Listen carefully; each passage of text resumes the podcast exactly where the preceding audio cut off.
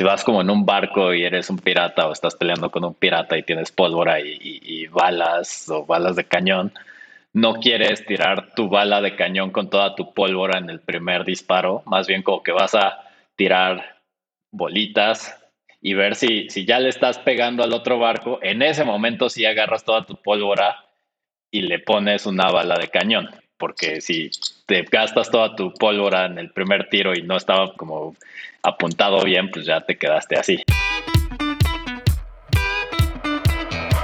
Hola, soy Alex Galvez y esto es Fundadores, el podcast donde me dedico a tener conversaciones con fundadores de startups latinoamericanas para deconstruir sus experiencias, su historia, sus errores, sus aciertos y así encontrar los aprendizajes, herramientas e inspiración que tú puedas aplicar en tu día a día. Bienvenido. Hoy estoy con Arturo Sánchez, CEO y cofundador de Sofía, una empresa dedicada al cuidado de la salud que a través de la tecnología ha creado un producto que incluye un seguro de gastos médicos mayores, menores y preventivos, además de ofrecer servicios médicos virtuales y presenciales. Hablamos de su paso trabajando en el fondo de capital Index en Europa, creando modelos matemáticos para encontrar startups de gran crecimiento, la travesía para empezar a emprender en salud y por qué decidieron sacar todos los permisos de una aseguradora, aunque les tomó más de dos años y mucho papeleo. Nos platica la oportunidad de emprender el sector salud debido a todos los problemas y oportunidades que existen. Por cierto, recientemente Spotify activó una opción para que puedas calificar los podcasts. Me ayudaría mucho si me calificas con 5 estrellas. Y muchas gracias a los que ya me calificaron. Espero que disfrutes esta plática tanto como yo. Arturo, bienvenido a Fundadores. Hola Alex, muchas gracias por la invitación. Es un gusto estar aquí y pues, emocionado de platicar. Un gusto tenerte. La verdad es que muy interesante lo que están haciendo, lo que están haciendo en Sofía, atacando un mercado pues, grande, ¿no? Y complicado. Pero bueno, ahorita nos metemos a eso. Primero me gustaría entender mejor cómo entraste al mundo de las startups y cómo fue que te sumaste al equipo de, de Songkick. Sí, es buena pregunta porque si, si ves mi LinkedIn, pues en realidad solo estuve tres meses en Songkick, pero la verdad es que esos tres meses como que fueron muy intensos y aprendí un montón de cosas y de hecho incluso hoy pues que Sofía es una empresa, somos un equipo de 80 personas y llevo ya varios años haciendo esto. Incluso hoy como que pienso y, me regreso a ese momento de Songkick para contextualizar muchas cosas, porque Songkick es, bueno, era en ese momento una empresa muy arquetípica de el startup como cool.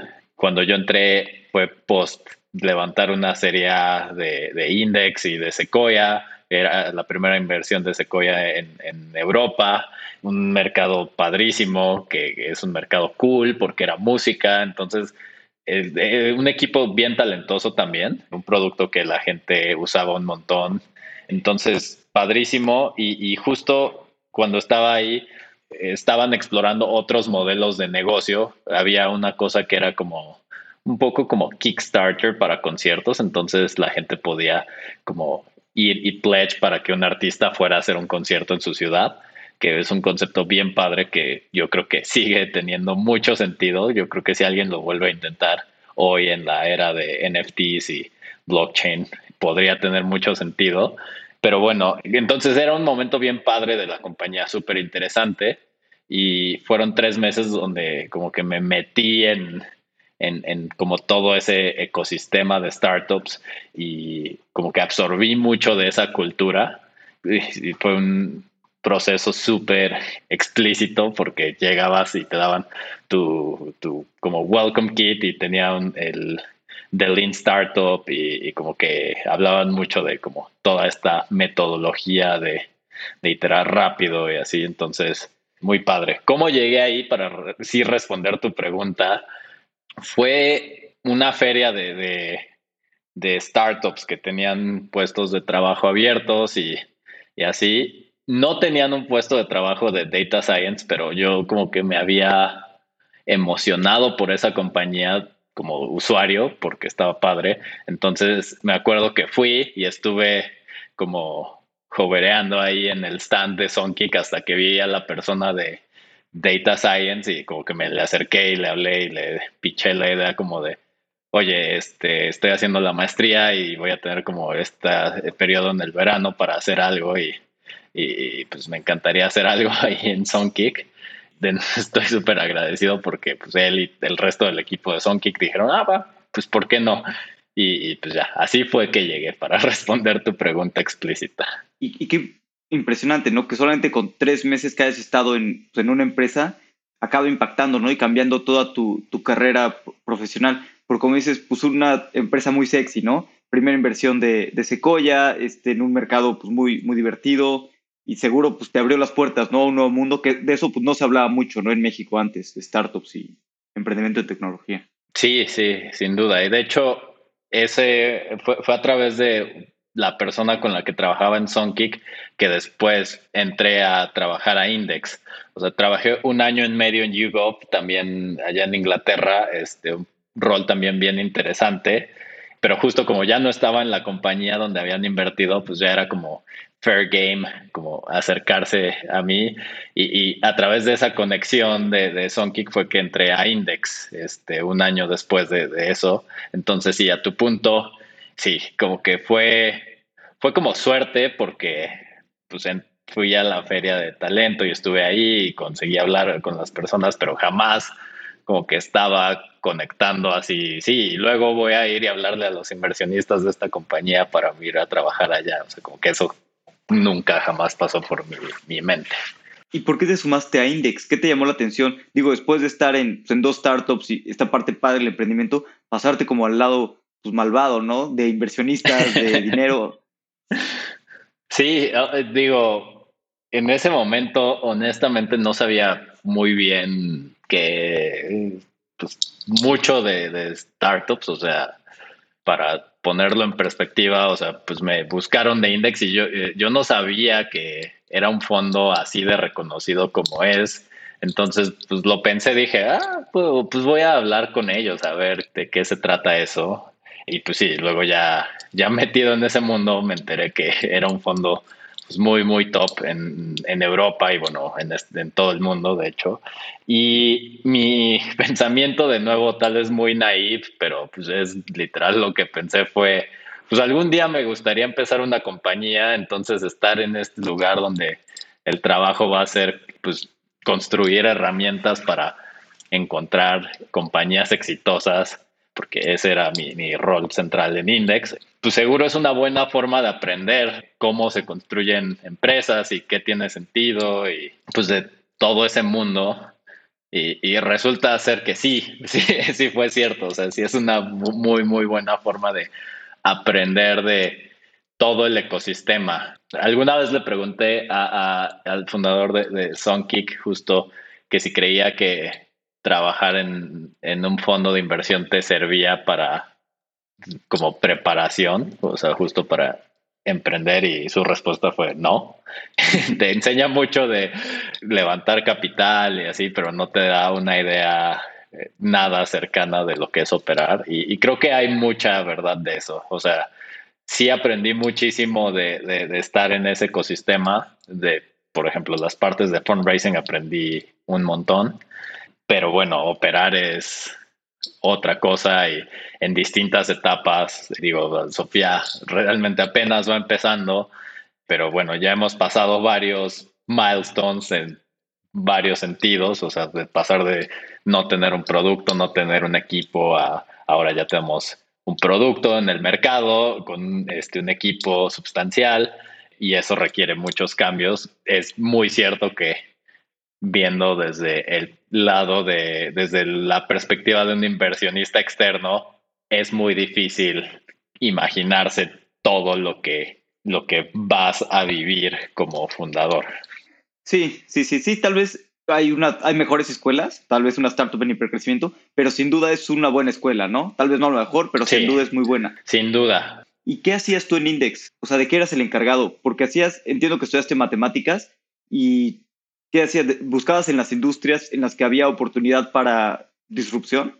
Sí, bueno, antes de, ese rol en Index, mis trabajos siempre fueron técnicos, o sea, yo programo y, todo mi trabajo, del, o sea, como mi day job involucraba más código que, juntas hasta ese momento. Entonces, el propósito con el que eh, eh, me contrataron fue, pues construye herramientas de datos que nos ayuden a encontrar startups.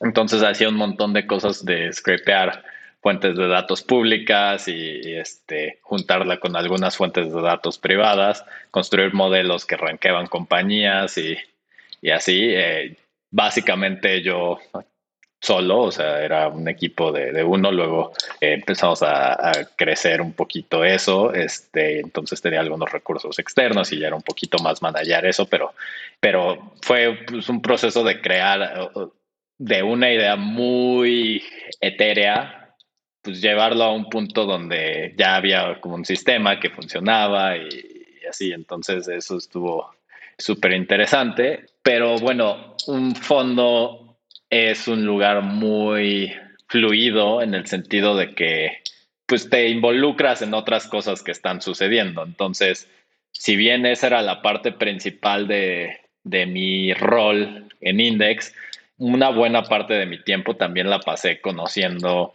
pues compañías y eh, haciendo pues como más el rol de inversionista como associate en un fondo de inversión, o sea, reaching out a emprendedores y pues viendo que el deal se ejecutara y ese tipo de cosas. Y, eso, la verdad, como que complementó muchísimo mi, mi, pues como background muy técnico con un background o con una experiencia que me dio mucha como perspectiva del lado de negocio y del lado de modelos de negocio, de cómo se ve una empresa independientemente de lo técnico que está funcionando bien y, pues muchas cosas. Entonces fue un rol bien interesante y, bueno, creo que algo que tal vez adelantándome a y, y, cómo di el brinco, o sea, algo que me pasaba mucho estando en ese rol, por muy interesante que fuera, es que cuando veía o cuando conocía a un emprendedor que estaba haciendo algo y estaba funcionando, que era el 1% de las veces, porque la gran mayoría de, es puras matemáticas, la gran mayoría de las compañías pues, no, no es así. Pero ese 1% como que me hacía pensar, chale, ¿qué estoy haciendo con mi vida? Yo debería estar creando algo. y pues con un poquito, ese fue mi, motivador interno de, empezar a pensar en, pues ya, dar el brinco y aventarme a crear algo. Y un poquito antes, haciendo este scrapping y, viendo modelos, ¿te acuerdas alguna industria o algo en específico que dijeras, aquí hay una gran oportunidad? ¿O qué, qué industrias o qué modelos te parecían atractivos en ese momento? Es muy interesante porque era como cíclico.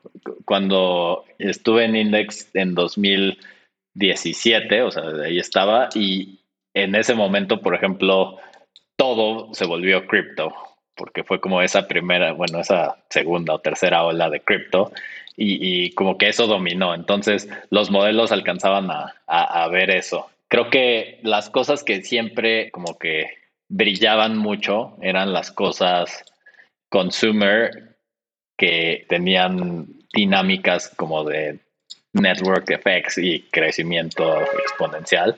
O sea, como de las cosas más padres que, que salieron de, de, todo este trabajo fue que uno de estos modelos como que identificó Discord así mucho antes de que fuera gigantesco y, y muy, o sea, muy temprano a pesar de que yo estaba en Londres y esta empresa estaba en San Francisco y así como que eso fue muy padre. Otro fue Roblox, que, eh, o sea, en Index ya la conocían y, así, pero yo como independientemente dije, órale, Roblox, ¿qué es eso? Nunca había escuchado de eso. Está interesante, pero las métricas se ven como espectaculares. Entonces, como que en consumer, con, con network effects, las cosas tendían, cuando algo empezaba a brillar, brillaba mucho. Qué interesante, porque bueno, a mí me gusta creer que, a veces más arte que ciencia, pero pues si estas salieron tan claras en el modelo, pues supongo que, se puede hacer bastante más con, con datos de lo que, pues, supongo que se puede hacer bastante con, con datos. Sí, hay un montón de cosas interesantes a hacer en, e, en ese mundo. Y luego estuviste cuatro años en, en, en Index. ¿Por qué si siempre tenías esas esa, pues, ganas de emprender y eso todo? ¿Por qué te quedaste cuatro años, que la verdad es que es bastante tiempo, en, en Index y en, y en VC. Bueno, pues era un rol bien interesante y siempre estaba como in the back of my mind pensando en cuándo dar el salto o si dar el salto. Se juntaron muchas cosas que fue casi como tormenta perfecta de ya, es el momento. Empecé a hablar con mis, los que ahora son mis dos co-founders, que son amigos de mucho tiempo de la universidad.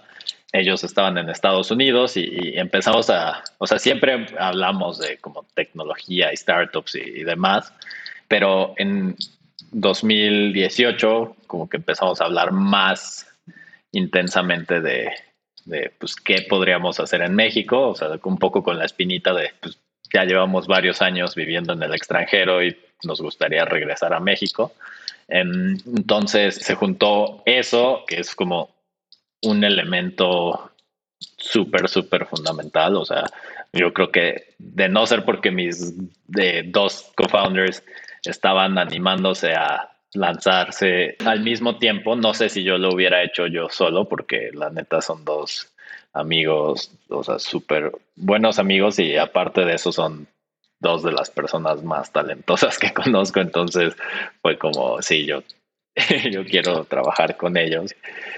Ese fue un elemento. El otro fue como que en el mercado y estas cosas estaba cosas como Lemonade, en Europa estaba Alan, que estaba lanzando también por aquellas fechas, y como que nos preguntamos, pues, ¿tendrá sentido hacer algo como en seguros en México, pero más en salud que en seguros así como en general, porque lo que, o sea, como que nos interesa mucho más la salud y como el cuidado de la salud como industria que los seguros como industria nos clavamos a investigar y pues resulta que sí, hay una oportunidad gigantesca porque los seguros de salud en México son así como atípicamente retrógradas. Bueno, eran, porque ahora ya pues, la gente puede comprar Sofía. Y esas tres cosas o esos tres, esas tres fuerzas se juntaron y fue como, va, pues es el momento, o sea, let's do it y ya nos, nos regresamos los tres y fue un poquito, es el momento de emprender y empezaron a analizar industrias o todo, o medio siempre tenían el gusanito y de repente vieron la oportunidad pues tan grande que existe en salud. Fue, siempre teníamos el gusanito, llegamos a, a, salud porque pues es una industria como pues muy personal o debería ser muy personal, es una parte muy importante de, de la vida de las personas. Entonces, ese, como que en esa exploración, una vez que llegamos a, salud, fue como, ok, esto está muy padre, muy retador, porque pues, no sabíamos nada de, de salud o de emprender en salud. Y ya nos quedamos y fuimos como investigando más y más y refinando más el modelo hasta pues, llegar a lo que empezamos a construir. ¿Y, ¿Y, cómo fue levantar capital en un inicio? ¿Se les dificultó o no? ¿O cómo fue este proceso? Porque bueno, en general la gente ve todas las noticias de emprendedores levantando capital y parece que es fácil, pero en realidad pues levantar capital es una de las cosas más difíciles, ¿no? Que existen. Sí, digo, es difícil para todos y creo que no hay un solo emprendedor que haya levantado capital que no haya tenido su buena dosis de rechazos y nos. Dicho eso, la verdad para nosotros fue como que estábamos en una situación muy afortunada, justo por mi background, yo entendía muy bien cómo funcionaba esa dinámica y una vez habiendo elegido el espacio donde quisimos enfocarnos, que era salud en México, desde el ángulo de negocios, como que había mucho apetito por invertir en eso.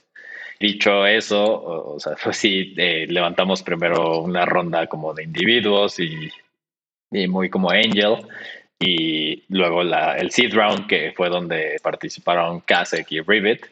Y para, incluso para ese, ese seed round, pues sí hubo ahí momentos de, pues de, de angustia, de, pues si no levantamos un montón de capital, no se puede empezar esto, entonces...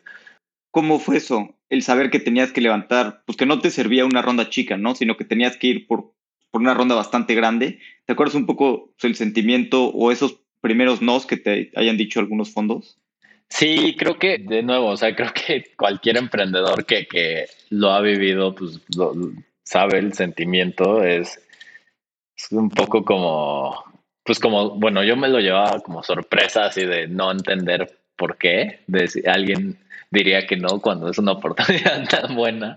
Obviamente con el sesgo de, de tú eres el emprendedor.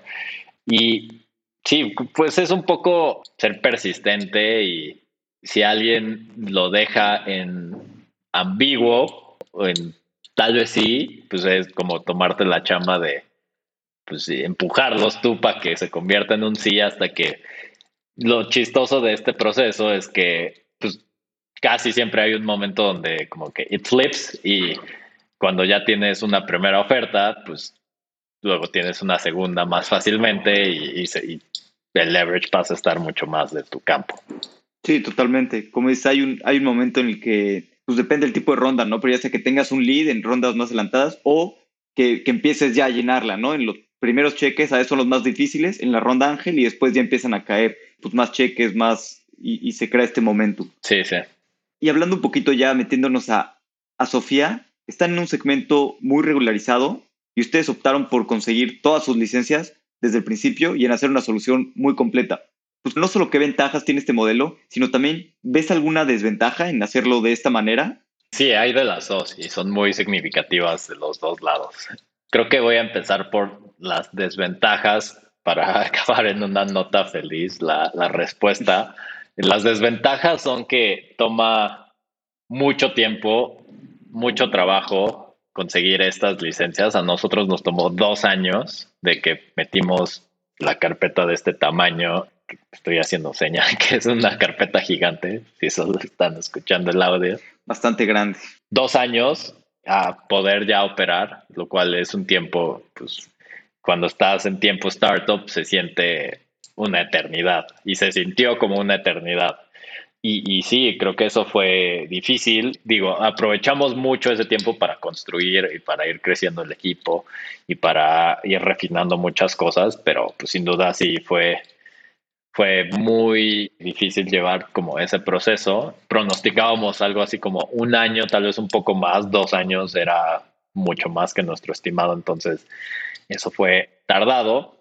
Y una vez que ya lanzas, como pues eres una aseguradora, igual que una aseguradora como las grandes, tienes que tener un montón de requisitos y de papeles y de como sistemas de compliance y control interno y cosas muy extrañas para el eh, molde de una startup. Em, entonces, eso pues a veces te alenta o te puede alentar si, si no lo haces eficiente. Y esas son las cosas negativas. La, la principal ventaja es que tenemos control total de la experiencia del usuario. Entonces, eso es súper, súper, súper valioso. O sea, nosotros podemos diseñar la experiencia de principio a fin y hacer que sea una experiencia coherente, muy sencilla para los usuarios, muy fácil de usar y que nos, y nos podemos asegurar de respetar las promesas que hacemos a los usuarios, porque por ahí algunos otros modelos en los que eres como una startup y usas la licencia de una aseguradora, pero al final del día en esos modelos tiene que ser la aseguradora quien paga y pues en un seguro en realidad ese es el momento de la verdad para ti como usuario. Estás esperando a ver si te van a pagar y si eso depende de la aseguradora tradicional, pues es desafortunado porque puedes tener como una bonita experiencia de onboarding y buen servicio al cliente, pero si no te pagan a ti como usuario, pues es difícil compensar con todas las otras cosas. Y nosotros, por virtud de tener como esta figura de pues, somos una aseguradora, podemos asegurarnos de que en esos momentos de la verdad poder respetar las promesas que le hacemos a los usuarios. Y además a veces así es en, en, Latinoamérica, ¿no? No tenemos tanta infraestructura y tantas cosas sobre las que podemos construir. Entonces a veces hay que construir pues, toda la solución tú, ¿no? Vertical. Porque pues, para controlar la experiencia del usuario y, y porque no existen, ¿no? A veces pues, suficientes opciones, ¿no? Para, para hacer todo tú. Sí, y de hecho, eh, agregando un poquito a eso que dices, otro ejemplo interesante de eso que nos pasó es una parte importante del producto de Sofía es el componente de videoconsultas o de telemedicina. Y hicimos primero pues, como una investigación de a ver qué proveedores podemos integrar y así, porque esa era como la, la receta, entre comillas. Y pues nos encontramos que no había uno que, que nos pudiera como dar la calidad y, integrarse como quisiéramos. Tal vez hoy ha cambiado porque ya pasaron un par de años y una pandemia en medio, entonces se ha movido mucho ese espacio. Pero sí, nosotros, aparte de construir todo esto de, del modelo operativo de ser una aseguradora, pues construimos también como el servicio de telemedicina que está muy integrado al, al seguro y al producto de Sofía. Sí, ¿y cómo ha sido esta parte de encontrar product market fit? Porque, bueno, es bastante complicado y más en un sector tan regularizado, ¿no? Que tal vez no te puedes mover tan rápido como te gustaría y pues tú puedes pensar algo en tu cabeza y verlo muy bonito, pero al final el mercado te, te dice otra cosa. Sí, ha, sido un, reto interesante este primer año. Llevamos un año de operar en realidad y los primeros meses creo que no, nos costó trabajo encontrar el mensajeo correcto, como que quisimos hablar muy aspiracionalmente y tal vez no tan claro y tuvimos que ir adaptando hasta que la gente entendía.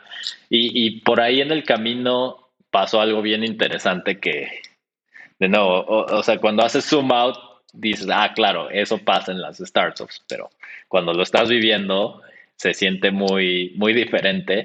Y es que nos empezaron a buscar de, pues de algunas empresas, así que veían, oye, y esto se ve bueno para mi empresa, este, tienen un servicio para empresa y la verdad no, no, no teníamos eso hasta, pues hasta hace unos meses porque estábamos enfocados en, en individuos. Entonces empezamos a ponerle atención a eso y, lo teníamos en el roadmap. Sí, eventualmente vamos a vender a empresas y así, tal vez más a futuro. Pero nos empezó a jalar eso y empezamos a, hacer algunas adecuaciones al producto para que funcionara y que pudieras venderlo a una empresa, como con las cosas fiscales y de impuestos y así, que ellos tuvieran los beneficios y todo esto. Y empezó a despegar más y más. Entonces, como que vimos eso y fue, ok, pues va, creo que por aquí va por aquí se siente como mucha más, como una sensación de pool del mercado. Y ya los últimos meses hemos estado como construyendo mucho más fuerte como todos los features necesarios para dar una gran experiencia para las empresas con el producto de Sofía. Y sí, el próximo año yo creo que vamos a estar aún con el producto que tenemos para individuos, pero con un foco mucho, mucho más grande en dar este Sofía para empresas. Sí, suena súper interesante esta parte de, empresas. La verdad es que es un no-brainer, ¿no? Para las empresas yo creo que puede ser un súper producto y para ustedes una manera de, de, escalar muy rápido. Pero ¿cómo decides a veces, porque en una startup tienes recursos limitados, sobre si dedicar esos recursos a construir más este producto de empresas o construir pues, más hacia el consumidor final? Sí, no, es, eh, la pregunta de foco siempre es muy difícil y el framework que, que, me gusta mucho para pensar eso es como bullets y cannonballs, que, que lo vi por ahí en un libro que se llama Good to Great, que es si vas como en un barco y eres un pirata o estás peleando con un pirata y tienes pólvora y, balas o balas de cañón, no quieres tirar tu bala de cañón con toda tu pólvora en el primer disparo, más bien como que vas a tirar bolitas y ver si, si ya le estás pegando al otro barco, en ese momento sí agarras toda tu pólvora y le pones una bala de cañón. Porque si te gastas toda tu pólvora en el primer tiro y no estaba como apuntado bien, pues ya te quedaste así. Entonces, así fue como empezamos esta parte de, empresas, o sea, al ver como esta, esta demanda que venía, pues empezamos con algunas adecuaciones y como, o sea, literal con un MVP de qué es lo mínimo que tenemos que cambiarle y ajustar al producto para que una empresa lo pueda comprar. Y, viendo que sí, como que había ahí conexión, fue que eh, decidimos, ok, pues vamos ahora sí a cargar eh, más este, la, la bala de cañón y ir más fuerte por ahí. ¿Y, qué han estado ajustando para que sea un producto para las empresas, un no-brainer para las empresas? Es buena pregunta porque en realidad mucho del producto ya es muy atractivo para las empresas. O sea, una diferencia entre Sofía y un seguro típico es que cubrimos gastos preventivos y, como de salud primaria, es decir, no es solo un seguro que tienes ahí por si ah, te pasa algo muy malo, es como un, más como un compañero de salud, o sea, cuando lo tienes, lo primero que haces si te sientes mal es abrir la app y tener una videoconsulta en menos de cinco minutos. Y a las empresas les interesa mucho, sobre todo en, en una época como ahorita, que la, la competencia por talento es brutal pues les interesa dar las mejores prestaciones, dar los mejores beneficios y, pues creo que más genuinamente les interesa pues cuidar a su equipo y que esté bien su equipo. Entonces, esto, o sea, eh, como que esta diferencia de Sofía con un seguro que solo cubre pues cosas catastróficas es muy, muy clara para, para alguien que quiere formar un, gran equipo, porque pues es un, un beneficio súper atractivo. Entonces, esas son las cosas que ya estaban, pero otras adecuaciones que sí hemos tenido que hacer es, pues tal vez como que la, suma, eh, el tipo de cobertura que tenemos en cuanto a tamaño máximo de cobertura, del lado individual nosotros dijimos, ok, vamos a definir este número para hacer un producto más accesible y que más gente que tal vez no ha podido pagar un seguro este, antes lo pueda pagar. Y en una empresa, pues justo por esta dinámica de que quieres dar una prestación muy buena a, tu equipo, pues tal vez el, fundador o la persona de, de people de la empresa no tenga esa como su primera consideración y no sea tal vez tan sensible al precio, entonces más bien quieren darle una cobertura así muy grande y que les funcione muy bien en casi cualquier caso. Entonces ese es un ajuste que estamos haciendo y, tal vez hay un poco de las reglas de cómo podemos aceptar a una persona dentro del seguro, porque pues sería muy desafortunado que una empresa no pudiera darle un seguro a todos sus empleados. Entonces es otro de los cambios que hemos tenido que hacer para como encontrar la forma de, de, sí poder aceptar a, pues, casi todos sus empleados, excepto casos muy, muy extremos súper interesante. Entonces ya están listos para soltar los cañonazos hacia las empresas. Sí, ya los estamos afinando y hacia allá vamos.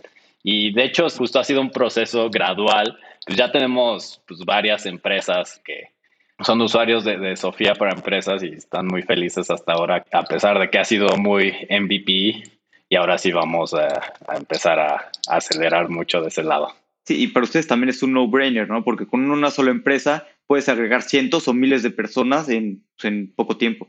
Sí, sí, sin duda. Y, sí, como que resumiría como toda esta parte que, que de, como esta discusión del foco y así, pues como que creo que se siente como product market fit bastante más fuerte de este lado.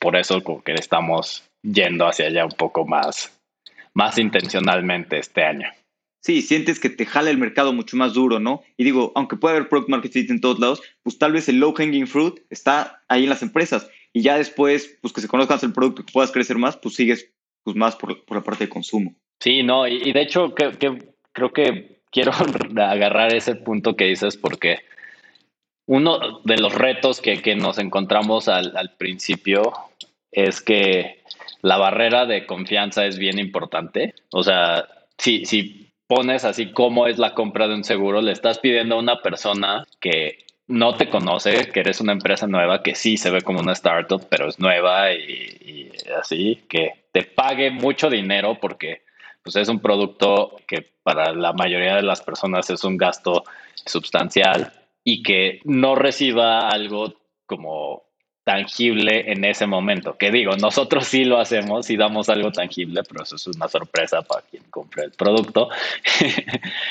y es como, o, sea, parado en, eso, en esa posición, pues sí es como, hay que confiar mucho y, estamos muy agradecidos por todos nuestros usuarios que han confiado en nosotros, pero pues sí hay como un, un brinco de confianza. Y, yo creo que a medida que, crezcamos y que seamos una marca muy reconocida y que más gente conozca de la experiencia de usar Sofía, pues tal vez ese brinco de confianza ya no es tan, tan radical y es más como, ah, sí, conozco a mis amigos que se los dieron en su empresa y les ha funcionado súper bien y así, pues ya yo también lo voy a comprar. Sí, claro, es un producto en el que necesitas, como dices, romper esa barrera de confianza, ¿no? No es suficiente con una página bonita y un user experience bonito, sino que realmente tienes que, demostrar, ¿no? A través de, pues de, del tiempo, ¿no? Yo creo, y de usuarios felices, que es un producto que funciona, que es un producto que ayuda y que es una solución, pues, bastante buena. Sí, no, y digo, o sea, yo, yo soy muy fan de los neobancos, estoy muy agradecido de que existan, pero es un producto el de Sofía que tienes que pagar una buena cantidad de dinero para acceder no puedes como abrir una cuenta y ver cómo se ve y ya.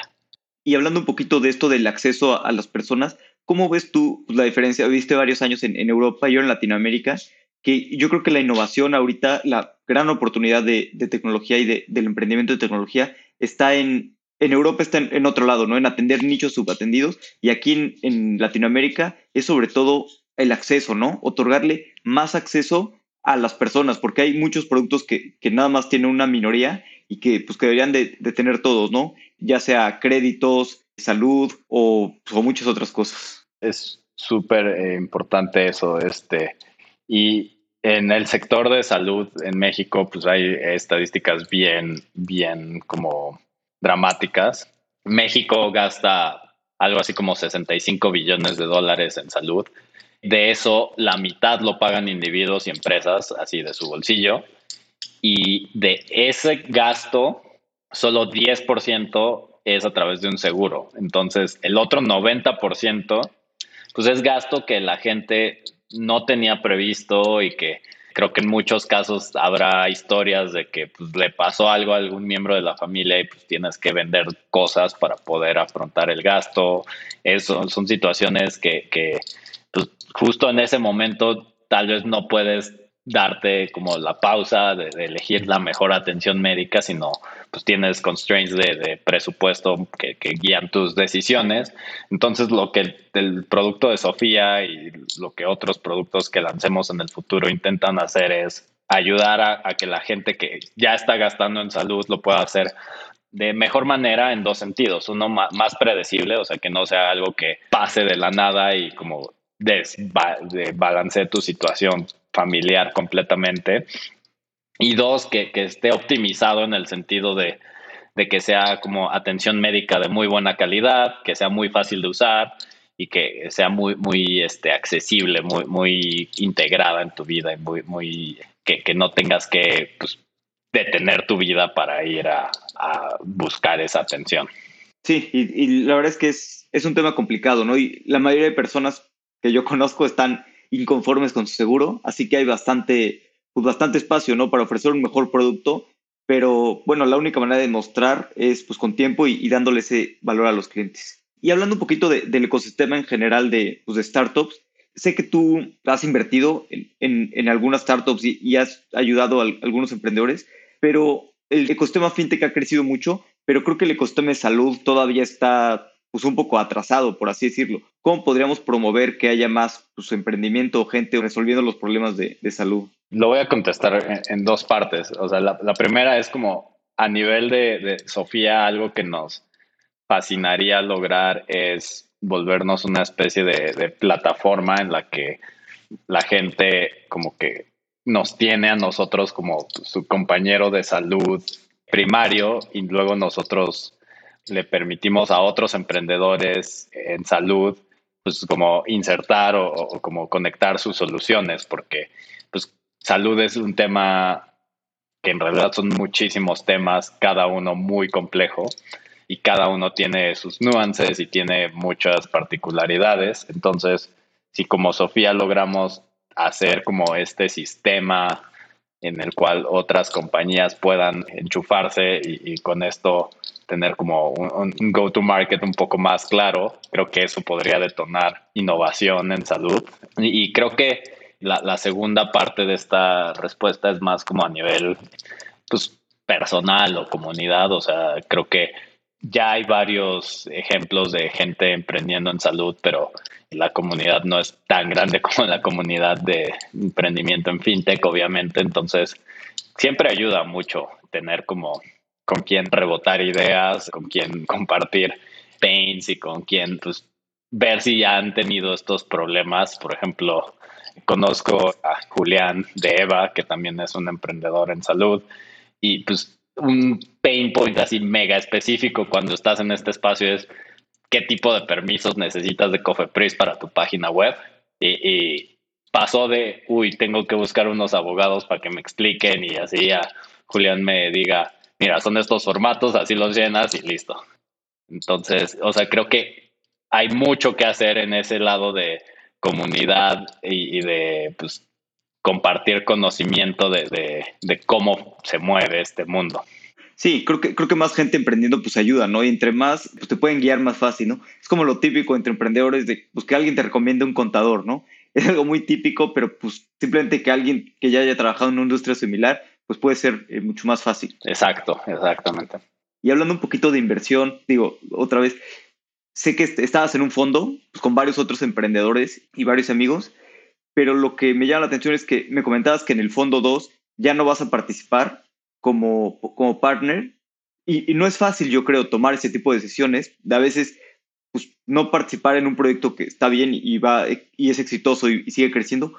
¿Cómo tomas estas decisiones de, de qué priorizar y saber a qué dedicarle tu tiempo y, energía. Sí, no, y, bueno, primer disclaimer es que pues, de este fondo con quien participé les está yendo súper bien y, están ya van a cerrar su segundo fondo.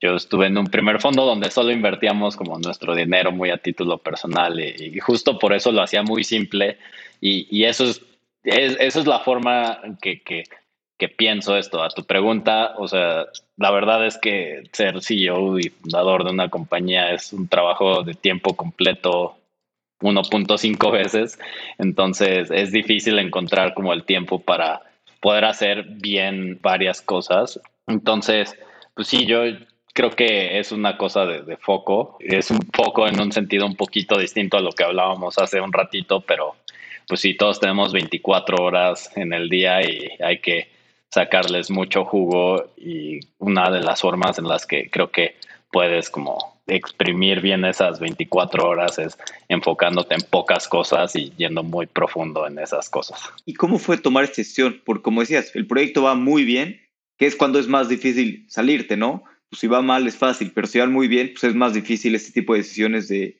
de salir. Sí, digo, creo que eh, es, una, es un happy problem porque pues lo que hacemos en Sofía me motiva tanto y como que me emociona tanto que me, llama muchísimo y, es fácil, entre comillas, como decir, sí, quiero que esto funcione, entonces pues ahí tiene que estar mucho de mi atención. ¿Y hacia dónde va Sofía? ¿Cuáles son los retos pues, que tienen ahorita eh, inmediatos y que quieren, lo que quieren lograr en los siguientes dos, tres años?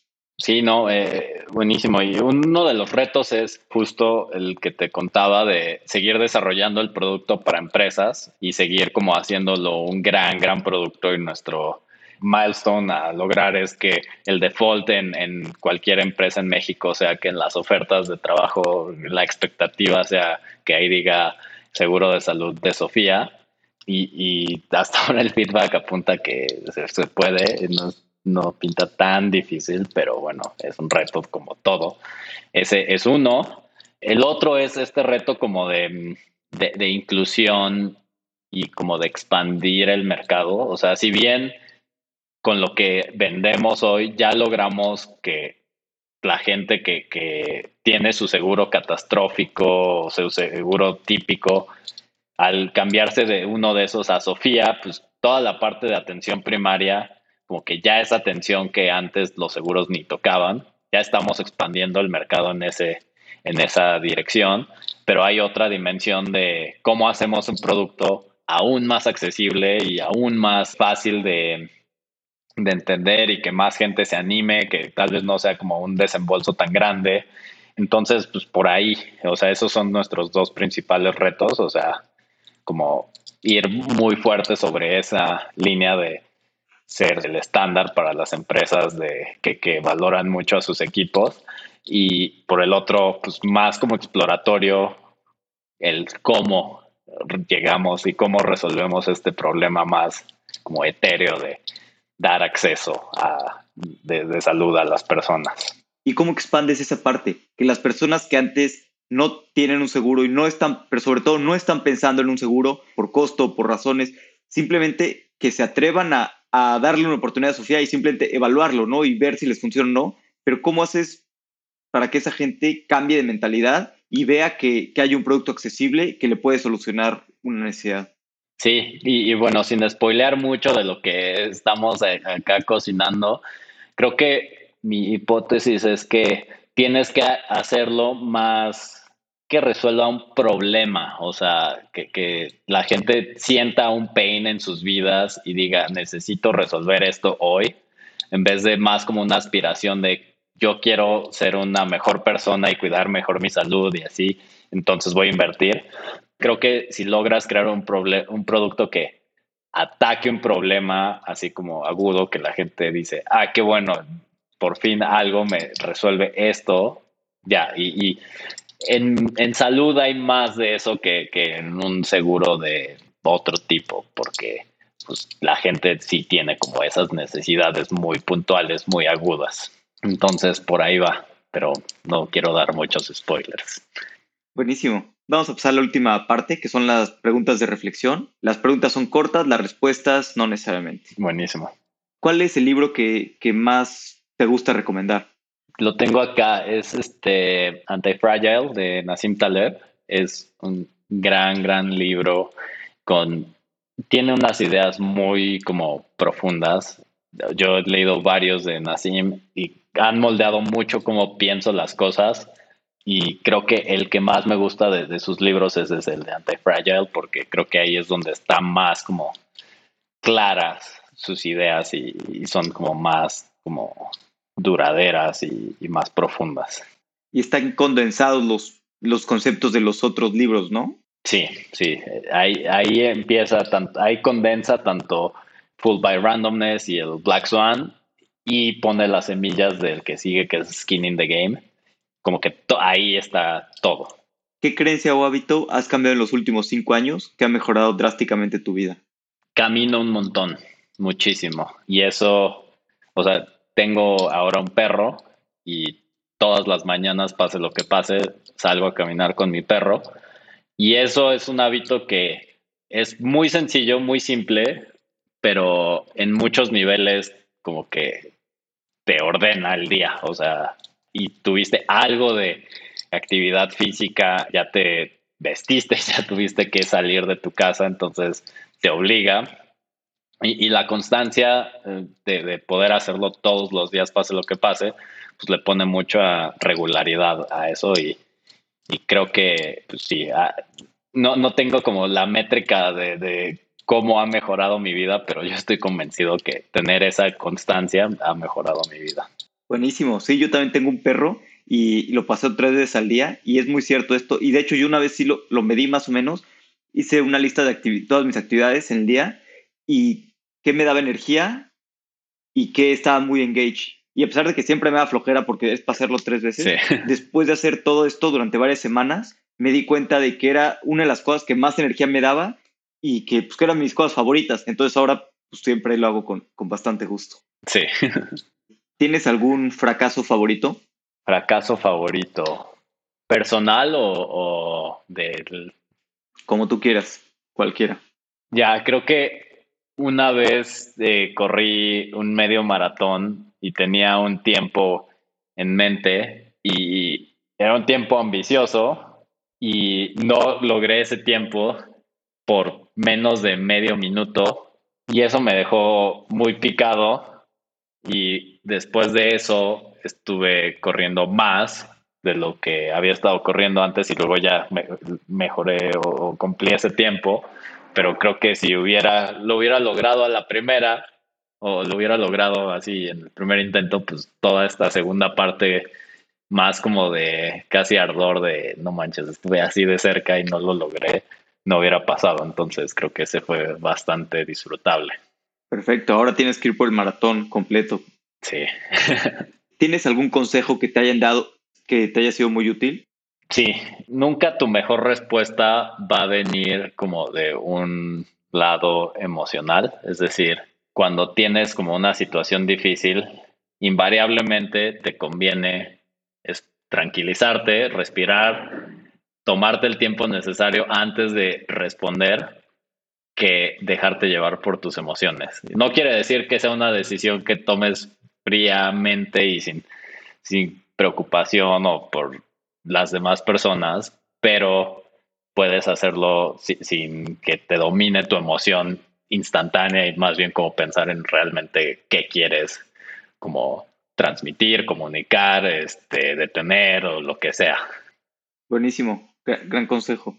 Arturo, si alguien quiere saber más de, Sofía, si quieren aplicar para, para Sofía para empresas o algo así, ¿dónde, ¿dónde podemos contactarte, contactar a tu equipo? ¿Dónde podemos saber más? Pues estaría padrísimo con esta meta que tenemos de volvernos el estándar de, del cuidado de la salud para las empresas que quieren cuidar a su equipo, que me escribieran cualquier fundador que, que quiera darle Sofía a su equipo, pues que me escriba por LinkedIn y yo los conecto ahí y les ayudo con todo el proceso. Perfecto.